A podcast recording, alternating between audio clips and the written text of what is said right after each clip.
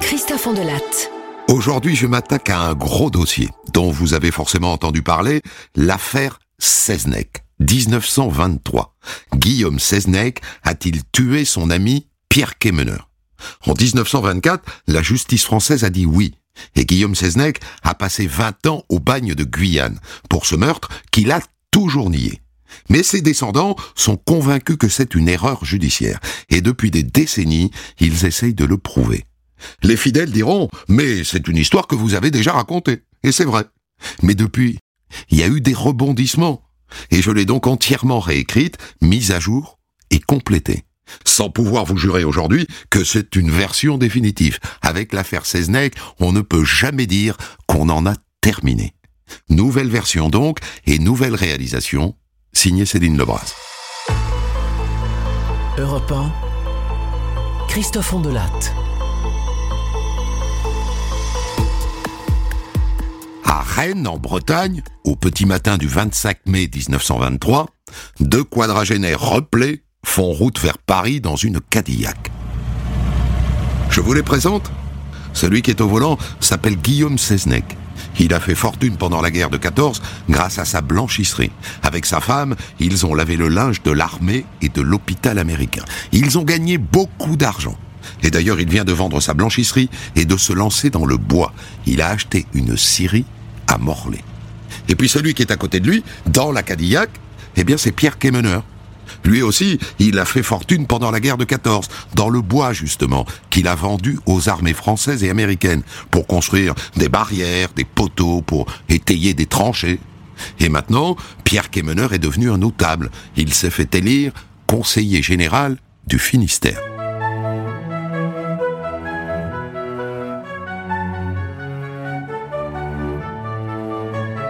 Bref, voilà donc deux profiteurs de guerre en route pour Paris un matin de mai 1923. Ces deux-là sont-ils amis? Amis pas vraiment, mais proches c'est sûr. Disons des amis d'affaires. Ils ont plein de projets en commun. Par exemple, quand les Américains sont partis, Seznec a récupéré un lot de couvertures de l'armée américaine. Et Kemener, ma foi, est bien intéressé par leur revente. Quant à Seznec, il est intéressé par un manoir qui est la propriété des Quémeneurs, le manoir de Plouriveau, dans le Finistère.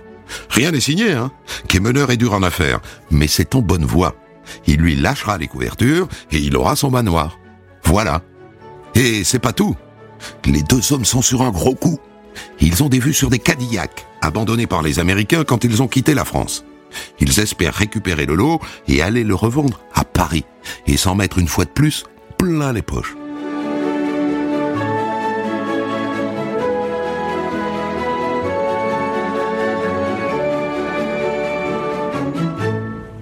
D'ailleurs, ce matin du 25 mai 1923, c'est dans l'une de ces Cadillacs qu'ils sont en route vers Paris.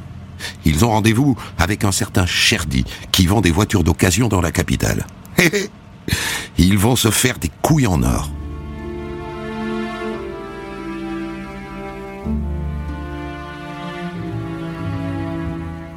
Ce qui s'est passé après, Honnêtement, je ne suis pas capable de vous le dire avec certitude. Je n'ai que la version de Guillaume Seznec, et c'est d'ailleurs tout l'enjeu de cette affaire.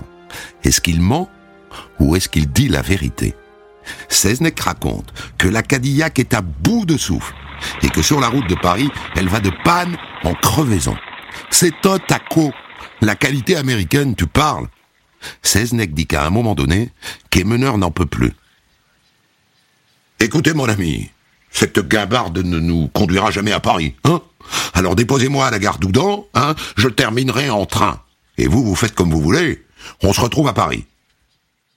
Seznec dit qu'il dépose son ami à la gare de et que finalement, découragé par la succession de pannes, il renonce à se rendre à Paris et il fait demi-tour, et que de galère en galère, il lui faut deux jours pour ramener la voiture à Morlaix. Morlaix, où il arrive le 28 mai, seul. Et quand on lui demande où est Kemener, oh bah je sais pas, il a pris le train, je l'ai pas revu.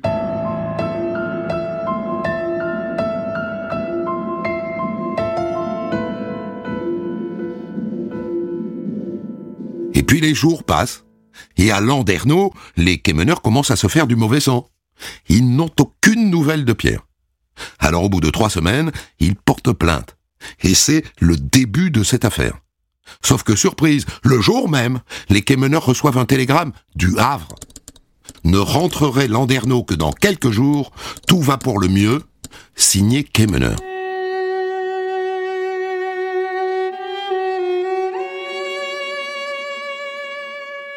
Et là, on est tenté de dire ouf, il est vivant. Sauf que les quémeneurs ne sont pas du tout rassurés, et vous savez pourquoi? Le télégramme est signé Quémeneur. Il ne fait jamais ça. D'habitude, quand il écrit à sa famille, il signe toujours de son prénom, Pierre. Et l'inquiétude monte encore quelques jours plus tard, quand on retrouve au Havre la valise de Quémeneur, tachée de sable et de sang. Et c'est pas tout. Dans la valise, on trouve une promesse de vente qui concerne le fameux manoir de Plouriveau. Quémeneur l'a vendu à Seznec et à un prix très avantageux. Et c'est ça, c'est cette promesse de vente qui d'entrée oriente la police vers Seznec. Est-ce que Seznec n'aurait pas assassiné Kemener après lui avoir extorqué cette promesse de vente à vil prix?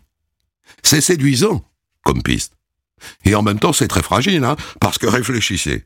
À quoi servirait-il de tuer quelqu'un qui ne vous a fait qu'une promesse de vente?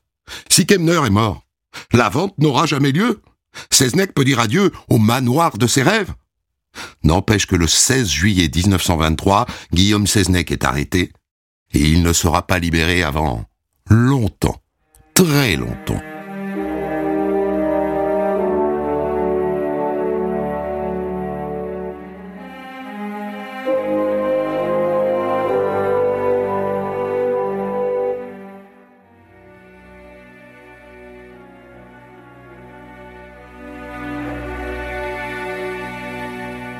Cette enquête va être bouclée en 12 jours. On commence par doubler les effectifs de la brigade de Rennes, en faisant venir de Paris une équipe d'enquêteurs de la Sûreté Générale, dirigée par le commissaire Vidal. Eh oui, la victime est tout de même un conseiller général, ça mérite qu'on mette les moyens. Enfin, quand je dis la victime, j'en sais rien, hein. On n'a pas retrouvé le corps de Pierre Kemner, et à ce jour, on ne l'a toujours pas trouvé.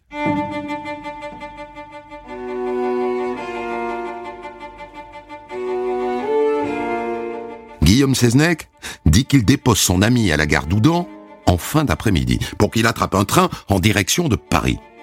Mais renseignements pris, il y avait plus de train ce soir-là pour aller à Paris.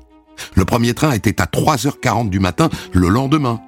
Est-ce qu'on a vu Kemner ce soir-là errer dans la gare d'Oudan ou en ville? Eh ben non. Alors il a pu passer la nuit à l'hôtel. Les policiers font le tour des hôtels de Oudan. Personne ne l'a vu. Guillaume Seznec fait alors une suggestion. Ben, il a peut-être rencontré une fille. Chez qui il a pu coucher. Non? Une fille. Il suggère que le conseiller général Kemmener a passé la nuit dans le plumard d'une femme de petite vertu. Et puis quoi encore? Les notables de Houdan sont révoltés. Il n'y a pas de ça chez nous. En revanche, ce soir-là, le chef de gare a bien aperçu deux hommes devant la gare, aux alentours de 22 heures. Ah ben oui. Oh, j'en ai vu deux. Et ils se disputaient. Ils se disputaient. Tiens, tiens.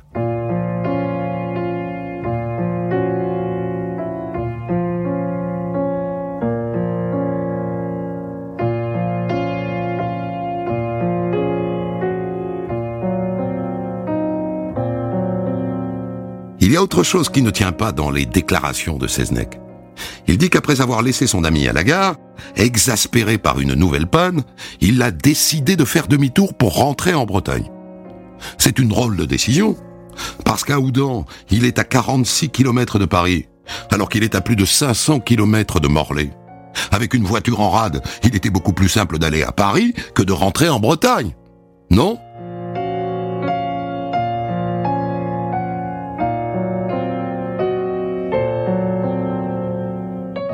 Détail qui cloche. Quand Seznec arrive avec sa Cadillac à Morlaix, il manque le cric. Un cric de 15 kilos. Est-ce que ça ne serait pas avec ça qu'il a estourbi Kemener Je sais que ça n'est qu'une hypothèse, mais pourquoi pas? Autre chose. Je vous ai dit que Guillaume Seznec venait d'acheter une scierie. Eh bien, les ouvriers racontent que quand il arrive à Morlaix, Seznec met en marche la chaudière de sa scierie. Et qu'après, il va balancer des cendres dans la rivière. Est-ce que ça ne serait pas les cendres de Kemener Je sais, ça n'est qu'une supposition, mais à l'époque, hein, c'est comme ça qu'on mène une enquête.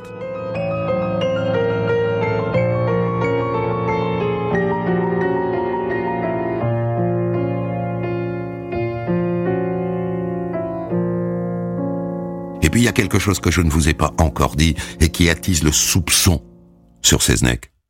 Pour se lancer dans le commerce de Cadillac, le duo avait besoin de liquidité. Avant de partir, Pierre Kemner est donc allé voir son notaire, qui lui devait de l'argent. 60 000 francs Vous voulez 60 000 francs Enfin, je sais que je vous les dois, mais convenez qu'il n'est pas aisé de réunir pareille somme avant votre départ. Alors voilà ce que je vous propose. Hein. Je vous les envoie par mandat au bureau de poste du boulevard Malzerbe à Paris. Et vous les récupérerez en arrivant à Paris. Alors, est-ce que quelqu'un est allé récupérer l'argent? Les policiers de la Sûreté Générale vérifient Oui, on est venu chercher l'argent. Et ils montrent une photo de Kemener au guichetier. Ah non? Non, ça c'est pas lui. Et ensuite une photo de Seznec. Ah non plus, non. Non. Je le reconnais pas, non.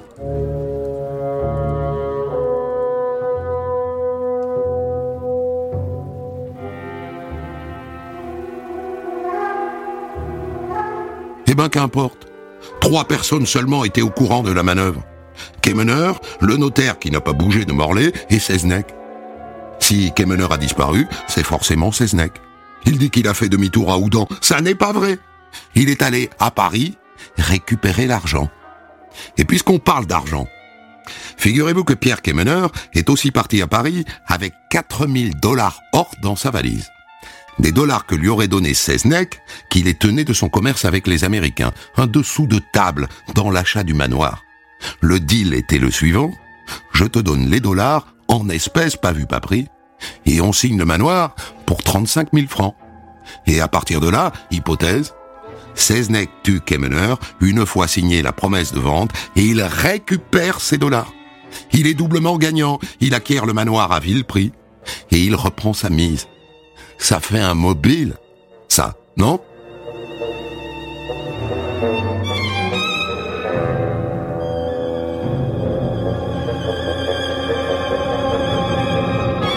À part ça, il y a un gros doute sur la promesse de vente elle-même, qu'on a retrouvée, je vous rappelle, dans la valise de Kemener. Et si Seznec l'avait écrite lui-même? L'inspecteur Bonny perquisitionne chez lui à Morlaix.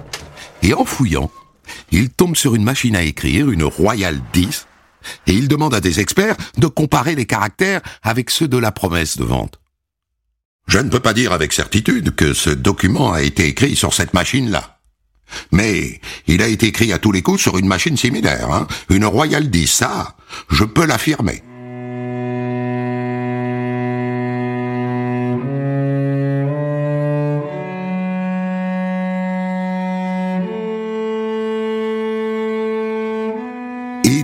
Guillaume Seznec avait-il cette machine à écrire chez lui? Une vendeuse de machines du Havre affirme sur présentation d'une photo qu'elle la lui a vendue le 13 juin. C'est très intéressant pour les enquêteurs parce que c'est du Havre qu'est envoyé, vous vous souvenez, le télégramme censé rassurer la famille de Kemener. Conclusion de tout ça. Seznec est l'auteur du télégramme et c'est lui qui a rédigé la promesse de vente qui est donc fausse. Alors on lui pose la question. Monsieur Seznec, vous étiez bien au Havre le 12 et le 13 juin Oh, pas du tout J'étais à Saint-Brieuc. Je m'en souviens, je suis tombé une fois de plus en panne. Alors j'ai pris un train pour Saint-Brieuc. J'ai dormi à l'hôtel à Saint-Brieuc. Ah bon? Et dans quel hôtel, monsieur Seznec Oh. Euh, je sais plus, tiens. Dommage, monsieur Seznec. Donc il ne peut pas prouver qu'il n'était pas au Havre. C'est l'essentiel. S'il ne peut pas le prouver, c'est qu'il y était. Raisonnement à la noix, vous me direz, mais c'est comme ça que ça marche à l'époque. Et s'il y était, c'est qu'il est l'auteur du faux télégramme. et de la promesse de vente. C'est logique. Donc, Seznec a tué Kemener. Voilà le raisonnement.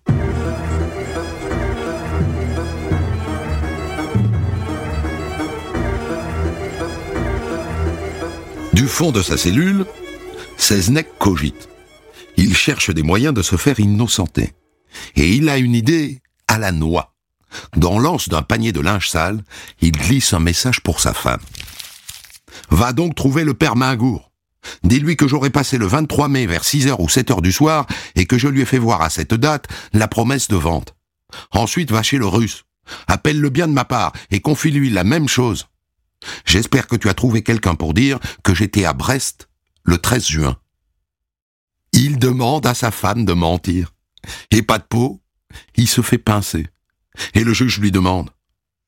Mais enfin, qu'est-ce que c'est que cette manigance, Seznec Je me défends comme je peux, monsieur le juge. Je n'ai contre moi que de faux témoignages. Je réponds par de faux témoins. Oui, mais ça n'arrange pas ses affaires. Comme sa tentative d'évasion juste après, on le retrouve coincé dans la buanderie de la prison.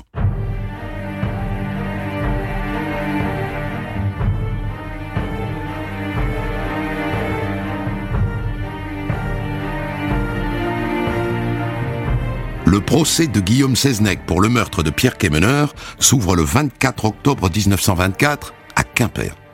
Et ça commence mal. L'avocat que Seznec s'est choisi vient d'être nommé sous-secrétaire d'État à l'enseignement technique. Il ne peut pas venir. Et donc il envoie à sa place un bleu qui n'a jamais plaidé aux assises. C'est mal parti. La salle est bondée. On a tendu des toiles rouges pour cacher les murs décrépits. Les chroniqueurs judiciaires de Paris sont là. Et dehors, la foule crie Assassin À mort, Seznec, à mort Mais Guillaume Seznec se bat. Il nie tout. Il n'a pas tué Kemener, il n'a pas rédigé de faux, il n'a pas envoyé de télégramme. Quant à la machine à écrire, utilisée pour rédiger les fausses promesses de vente, elle a été placée chez moi par la police pour me compromettre. C'est une machination. Évidemment, son goût pour l'argent et son passé de profiteur de guerre lui reviennent comme un boomerang. On rappelle que son premier commerce, une échoppe de réparation de vélo, a brûlé avant la guerre, et qu'il a touché l'argent de l'assurance, et qu'après la guerre, sa blanchisserie aussi a brûlé, et qu'il a encore touché l'argent de l'assurance. Seznec se rebiffe. Le président l'interrompt. Oui, de toute façon, monsieur Seznec, vous n'êtes pas jugé pour ça, n'est-ce pas? Oui je ne suis pas jugé pour ça, mais alors, à quoi bon d'en parler? Il a raison. Mais le président continue sur le même ton. Moi, voyez-vous, monsieur Seznec, je ne sais qu'une seule chose. C'est que Kemener a été attiré dans un piège et assassiné. Que son assassin l'a détroussé avant de disparaître. Et que cet assassin, vous le connaissez mieux que personne. On dit ce qu'on veut. Encore faut-il le prouver, monsieur le président. Et le cric, Seznec Qu'avez-vous fait du cric? Vous êtes automobiliste, monsieur le président? Non Eh bien, si vous étiez automobiliste, vous sauriez qu'une panne est le moyen le plus courant de perdre ses outils. La salle pouffe de rire.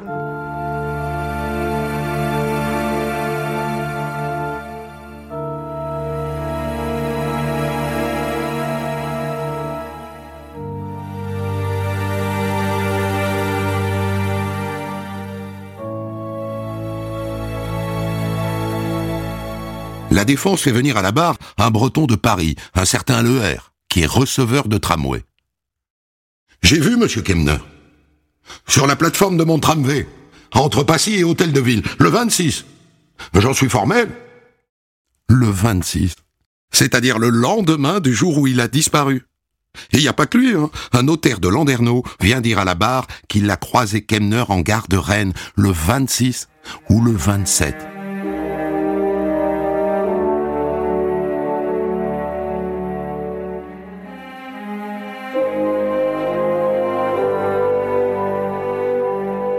Après 12 jours de procès, à minuit 20, les jurés se retirent pour délibérer. À la question Guillaume Seznec est-il coupable d'avoir volontairement donné la mort à Pierre Kemener? Les jurés dans leur majorité ont répondu oui. À la question Le crime a-t-il été commis avec préméditation? Les jurés ont répondu non. À la question y a-t-il eu guet-apens? Les jurés ont répondu non. À la question est-il coupable de faux en écriture privée? Les jurés ont répondu oui. Pas de préméditation. Seznec sauve sa tête. Il échappe à la guillotine. En conséquence, la Cour condamne Guillaume Seznec aux travaux forcés à perpétuité.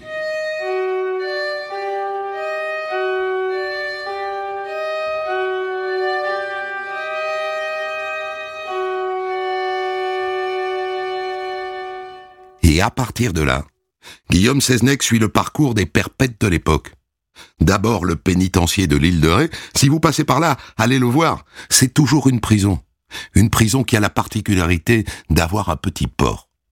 D'où le 7 avril 1927, Guillaume Seznec embarque sur le bateau prison, la Martinière, en direction de la Guyane.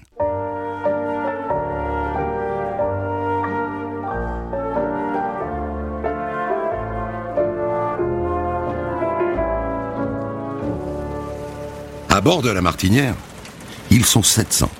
700 bagnards entassés dans des cales pestilentielles. Avec les vagues, ça dégoubille à tour de bras. Et puis l'urine, les maladies. Mais Seznec tient le coup. Et il débarque à Saint-Laurent du Maroni, où il est accueilli comme une vedette. Son procès a fait la une de tous les journaux, et ça lui permet de bénéficier d'entrée d'une certaine protection des autres détenus.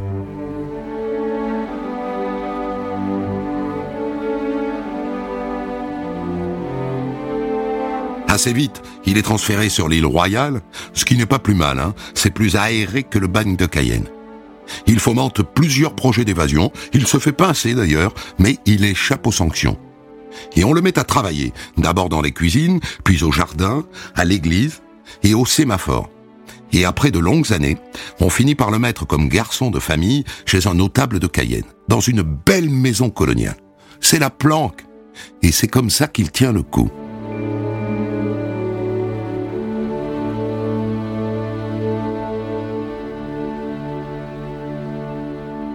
Et les années passent, et en 1947, après 20 ans de bagne, on lui annonce qu'il peut rentrer chez lui par ses propres moyens. Comment va-t-on l'accueillir à Morlaix?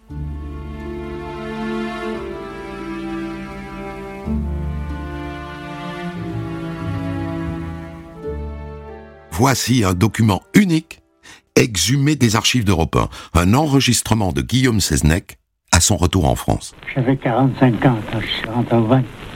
Oui. Et quand vous en êtes sorti, qu'est-ce qui vous a paru le plus extraordinaire de retrouver cette vie qui ne ressemblait pas du tout à celle qui était la vôtre quand vous êtes entré là-bas? Qu'est-ce qui vous a étonné davantage, Monsieur Seznec Mais évidemment, les mœurs n'étaient plus les mêmes. Les mœurs? Les mœurs, et puis enfin, tout, tout rien n'était pareil comme quand je suis parti au bagne.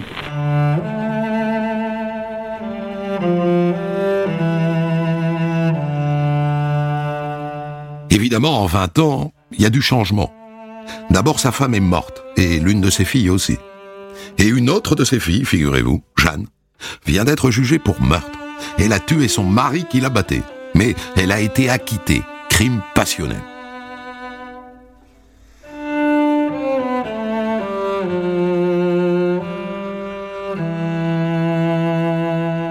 Donc, quand il rentre en métropole, Guillaume Seznec ne va pas chez lui, en Bretagne. Il s'installe à Paris chez une autre de ses filles, dans un tout petit deux pièces du 13e arrondissement. Et là, il se retrouve au milieu de ses petits-enfants qu'il ne connaissait pas. Et il va nouer une relation particulière avec l'un de ses petits-fils, Denis, qu'on va retrouver quand il sera grand à la tête du combat pour la réhabilitation de son grand-père.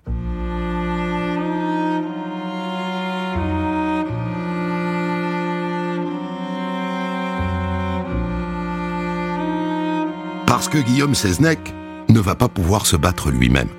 En février 1954, il est renversé par une camionnette dans la rue, à Paris. Et il meurt.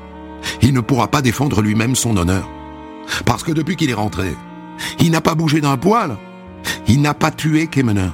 Sa condamnation est une machination.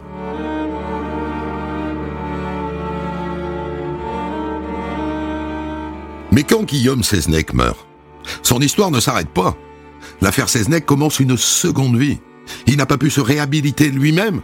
Sa famille décide de le faire à sa place. Depuis 1954, année de la mort du patriarche, les Seznec, le petit-fils Denis en tête, ont déposé 14 demandes de révision de son procès. 14 Toutes rejetées. Mais pendant toutes ces années, ils ont réussi au moins quelque chose. En 1924, quand Guillaume Seznec est condamné, souvenez-vous, hein, les gens réclament sa mort. À mort À mort L'opinion de l'époque est convaincue qu'il est coupable. En revanche, aujourd'hui, c'est tout l'inverse. C'est le tour de force du petit-fils Denis. Il a mis l'opinion dans son camp. Pour l'opinion d'aujourd'hui, Seznec est victime d'une erreur judiciaire.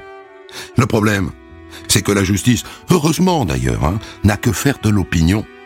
Pour entrer dans un processus de révision d'une condamnation, elle exige des éléments nouveaux et probants, de nature à faire naître un doute. Pas des trucs qui étaient dans le dossier et qui n'ont pas été exploités. Non, non. Nouveaux.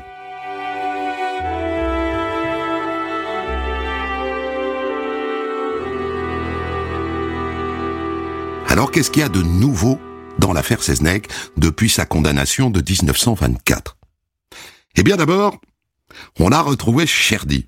Vous savez, le marchand de voitures d'occasion de Paris, à qui les deux compères, Seznec et Kemener, venaient proposer un lot de Cadillac américaines. À l'époque, on l'avait pas retrouvé. On avait fini par penser d'ailleurs qu'il n'existait pas, que Seznec l'avait inventé pour faire oublier le vrai but de ce voyage, tuer Kemener et le dépouiller. Eh bien, Cherdy existe. Enfin, son vrai nom c'est Gerdy, c'est un Algérien. Et vous savez ce qu'il dit? Ben j'ai rencontré Monsieur Kemner, hein. le 26, à 8 heures, à la banque privée coloniale, avenue du Maine. Il venait de toucher un mandat de 5000 francs qui, qui venait d'arriver de Landerneau. Or le 26, c'est le lendemain de sa disparition. Le 26, Seznec est sur le chemin du retour. C'est nouveau, ça. Si c'est vrai.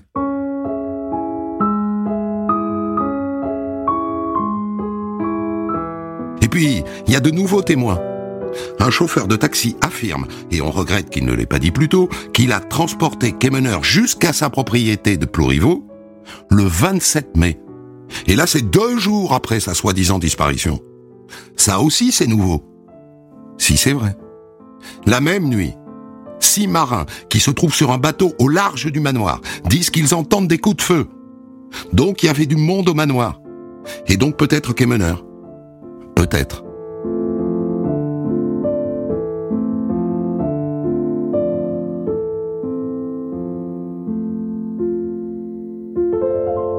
Dans l'histoire de cette tentative de révision du dossier Seznec, il se produit aussi un truc absolument unique. Six des douze jurés qui ont condamné Seznec en 24 à Quimper organisent une réunion. C'est absolument interdit. Les jurés sont tenus au secret du délibéré. Mais bon, ils sont entre eux. Venez, venez. Tendez l'oreille. Écoutez ce qui se raconte. Ah, moi j'ai voté pour la perpétuité. J'aurais pas dû. J'en dors plus. Ah, moi c'est pareil. On doit réparer ce qu'on a fait. Six des douze jurés qui ont condamné Seznec ont des états d'âme. Ils le font savoir, hein, dans une déclaration, ils réclament la révision du procès. C'est du jamais vu.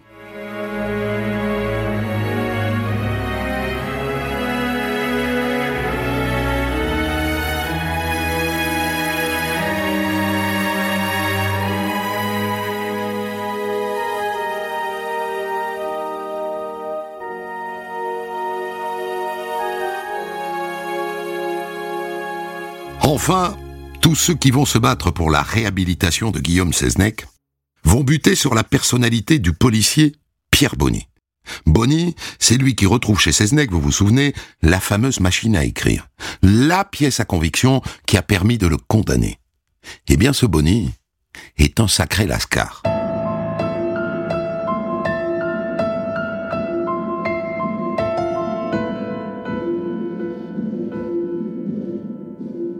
Attention, hein. Bonny n'est pas le patron de l'enquête de l'époque. Le patron, c'est le commissaire Vidal. Bonny, c'est un bleu, c'est un inspecteur stagiaire. Mais c'est un ambitieux qu'on va retrouver dans tout un tas d'affaires de basse police qui ont déshonoré la police sous la Troisième République. L'affaire Stavisky, l'affaire du conseiller Prince, etc. Et d'ailleurs, à ce moment-là, quand on va commencer à lui chercher des poux, il dira Si on me vire, je sortirai toute l'affaire Seznec. J'ai pris trop de risques.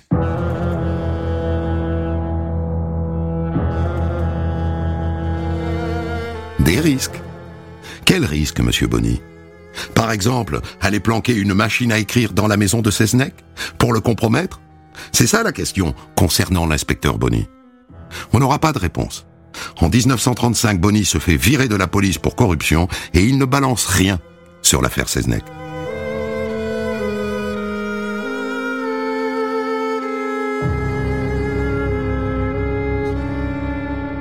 En revanche, vous allez adorer la suite de sa carrière. On le retrouve en 1941 au service de la Gestapo. La police n'a pas voulu de lui. On l'a écarté avec dégoût. Qu'à cela ne tienne, la Gestapo saura exploiter ses talents. Ce qu'il a fait pour eux, je n'en sais rien.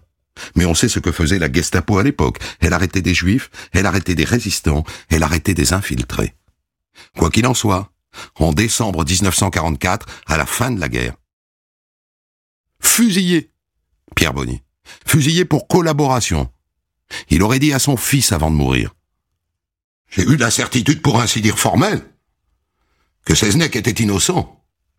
Ouh, ça pèse lourd, ça. Si, c'est vrai qu'il l'a dit. Il aurait dit aussi quelques années plus tôt, en 36. La machine à écrire. Eh bien, c'est moi qui l'ai caché chez Seznec. Il l'aurait dit.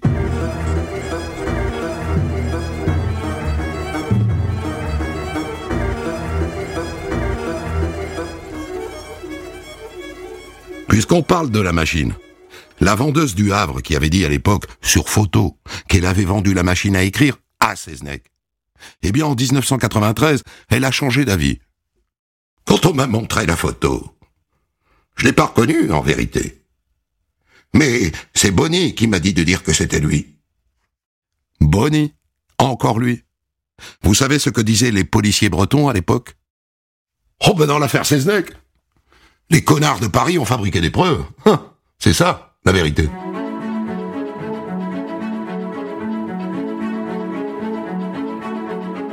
Dans le combat de Denis Seznec, il y a sans doute eu un moment où il s'est dit « Je me suis pas battu pour rien. On va y arriver. La justice va faire marche arrière. » C'est en janvier 2001, sous Jospin. La garde des Sceaux est bretonne, Marie-Lise Lebranchu, et elle milite depuis longtemps pour la réhabilitation de Seznec. Alors le 28 janvier 2001, elle dépose elle-même une demande de révision. La garde des Sceaux. Le petit-fils Denis est aux anges. Bouleversé, je peux pas dire autrement, très ému, parce que c'est 78 ans de lutte. Je dis pas ça pour entrer dans le livre des records, mais c'est ma famille lutte depuis 78 ans. Cette fois-ci, c'est le garde des Sceaux qui va demander la révision. C'est pas le petit-fils, c'est pas ma mère, vous voyez, c'est c'est c'est le garde des Sceaux, c'est le troisième personnage de l'État. C'est une Bretonne, elle connaît bien le dossier. Euh, elle, a milité avec moi pour l'affaire Cessnec en plus, en tant que bretonne et en tant qu'élu. La le seul, seule étape qui va être difficile encore à passer, c'est que pourvu, pourvu que les cinq hauts magistrats de la commission de révision ne, ne me déboutent pas comme ils l'ont fait le 28 juin 96 à une voix près, parce qu'ils avaient le sentiment, ils avaient le sentiment qu'on les amène à condamner la justice. C'est un peu comme des généraux qui condamnent l'armée. C'est pas du tout le cas, c'est pas vrai. Réhabiliter mon grand-père, c'est au contraire, ils ne peuvent être qu'honorés. Cinq ans plus tard, en 2006, on attend toujours la décision de la Cour de révision. Mais ça sent bon. L'avocat général a demandé à la Cour la réhabilitation de Seznec au bénéfice du doute. Ça, c'est le bémol. Il a dit qu'on ne pouvait pas être certain qu'il était innocent, mais que dans le doute, on pouvait le réhabiliter. Le petit-fils Denis s'en contenterait. C'est sur le doute qu'ils doivent se prononcer. L'innocence, je crois qu'ils le savent que dans l'opinion et dans l'histoire, elle est quelque part... Euh, elle est inscrite quand même. Je vous fais remarquer l'audace de l'avocat général, parce qu'à l'époque, Marie-Lise Lebranchu n'est plus garde des Sceaux depuis belle lurette, hein. il n'est pas à ses ordres.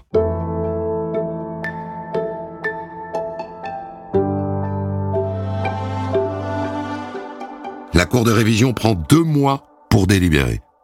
Et elle rend sa décision le 14 décembre 2006. Les magistrats de la Cour de révision ont donc décidé de ne pas annuler la condamnation de Guillaume Seznec qui date de 1924. Il avait Argument de la Cour de révision. Je lis. Il n'existe aucun fait nouveau ou élément inconnu de la juridiction au jour du procès, de nature à faire naître un doute sur la culpabilité de Guillaume Seznec. Et concernant le policier Bonny, qui était l'argument numéro un de cette demande de révision, la Cour de révision ajoute Rien n'établit que Bonny, quel qu'ait été son comportement à partir des années 30, aurait dès les années 24 et 25 fabriqué de faux coupables et de faux témoins. Pour Denis Seznec, c'est la douche froide. La justice, avec son bandeau sur les yeux, se disait aveugle. Depuis l'affaire Outreau, ils sont présents, on la croyait sourde. Eh bien, depuis l'affaire Seznec, elle est devenue folle. Folle. Et ce jour-là, franchement, tout le monde se dit, on en a fini avec l'affaire Seznec. Mais avec les Seznec, voyez-vous, ça ne sera jamais fini. Jamais.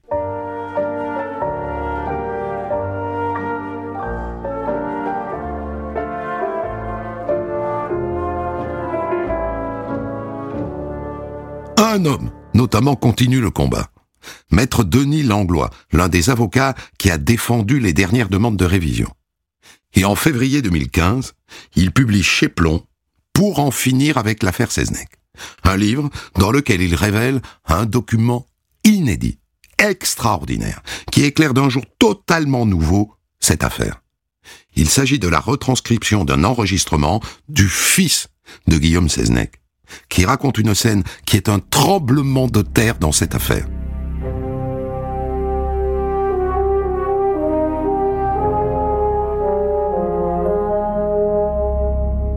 1923, l'un des fils Seznec, donc, Guy, qu'on appelait Petit Guillaume, et qui à l'époque avait 11 ans, raconte qu'on est dimanche, qu'il fait beau, qu'il est en train de jouer dehors dans la cour de la maison de Morlaix, et qu'il entend sa mère, pas son père, sa mère, crier. Les cris viennent de la fenêtre de la salle à manger. Alors il s'approche, il se hisse à la fenêtre, et voilà ce qu'il voit. Je vous lis la retranscription de l'enregistrement. J'ai vu Quémeneur par terre, et ma mère debout devant lui. Elle m'a aperçu. Elle m'a appelé. La bonne Angèle était dans l'encadrement de la porte. Elle avait entendu aussi. Elle était toute pâle. Je crois que ma mère a dû se défendre et le frapper à la tête.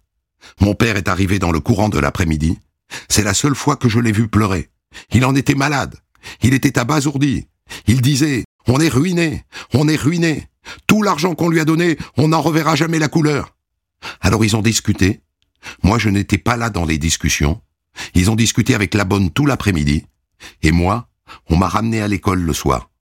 Et on m'a fait jurer de ne rien dire. Incroyable. Le fils Esnek dit que c'est sa mère qui a tué Kemener. Pas son père. Sa mère. Sa mère à qui Kemener aurait fait des avances, qu'elle aurait repoussées, Kemener serait tombé, et il serait mort accidentellement. Et dans ce scénario, Guillaume Seznec, pour protéger sa femme, endosse le crime qu'il n'a pas commis. Et il rédige le faux compromis pour l'achat du manoir de Ploriveau uniquement pour récupérer le dessous de table qu'il a versé à Kemener. Puisqu'il est mort par la faute de sa femme, c'est perdu, il n'aura pas le manoir. Et donc il veut récupérer sa mise.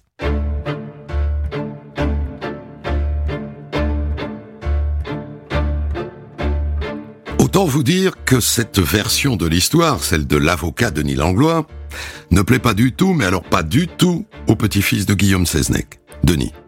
Lui, il se bat pour faire innocenter son grand-père. Mais il ne veut pas, en échange, accuser sa grand-mère. Sa grand-mère qui est décédée jeune, après avoir toujours soutenu son mari. Mais enfin de deux choses l'une, hein. Ou bien on pense que plus de 90 ans après, on peut faire émerger la vérité sur ce dossier. Et dans ce cas, il faut être prêt à accepter, y compris les issues qui dérangent. Ou bien on considère qu'il est impossible de revisiter une telle affaire après tant de temps, et auquel cas il faut renoncer.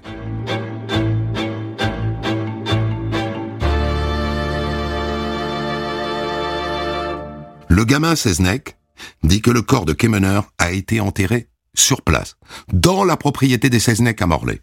Et il dit où Une sorte de cellier qui est extérieur à la maison. Eh bien, il n'y a plus qu'à creuser. En février 2018, une équipe de bénévoles se met donc à creuser avec un tractopelle. Et elle tombe sur des cendres, et sur deux ossements, et sur une pipe. Les cendres, ça colle. Vous vous souvenez qu'un ouvrier de Guillaume Seznec dit qu'il le voit mettre en marche la chaufferie de la Syrie quand il rentre à la maison. Mais les ossements, ce sont des os de bœuf. Fausse piste.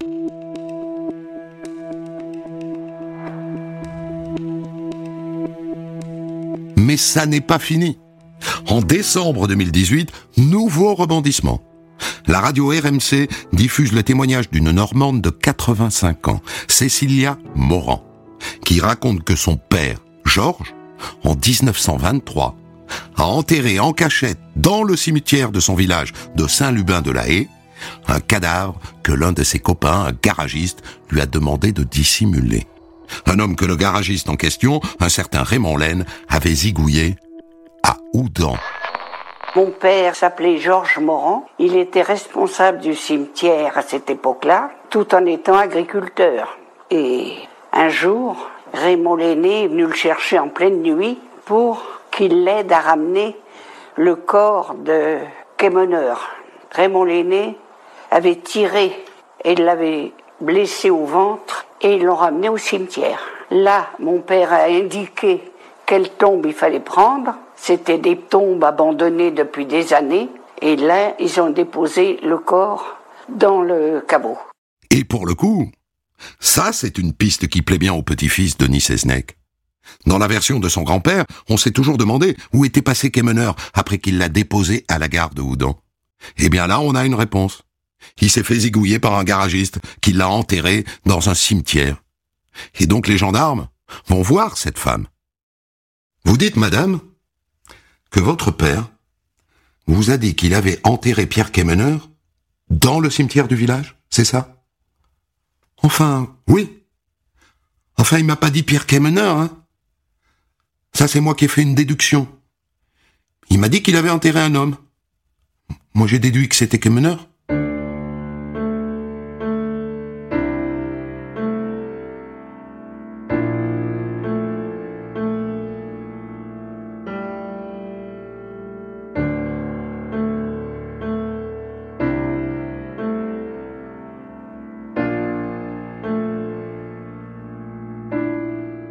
Procureur, à juste titre, hein, trouve que c'est un peu léger pour se lancer 95 ans plus tard dans la fouille intégrale du cimetière de Saint-Lubin-la-Haye.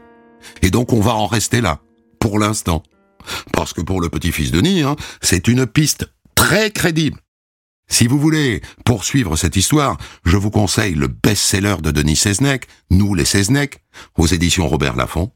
Et si vous acceptez les théories mal pensantes, Lisez donc Pour en finir avec l'affaire Seznec de Denis Langlois aux éditions La Différence. Des centaines d'histoires disponibles sur vos plateformes d'écoute et sur europe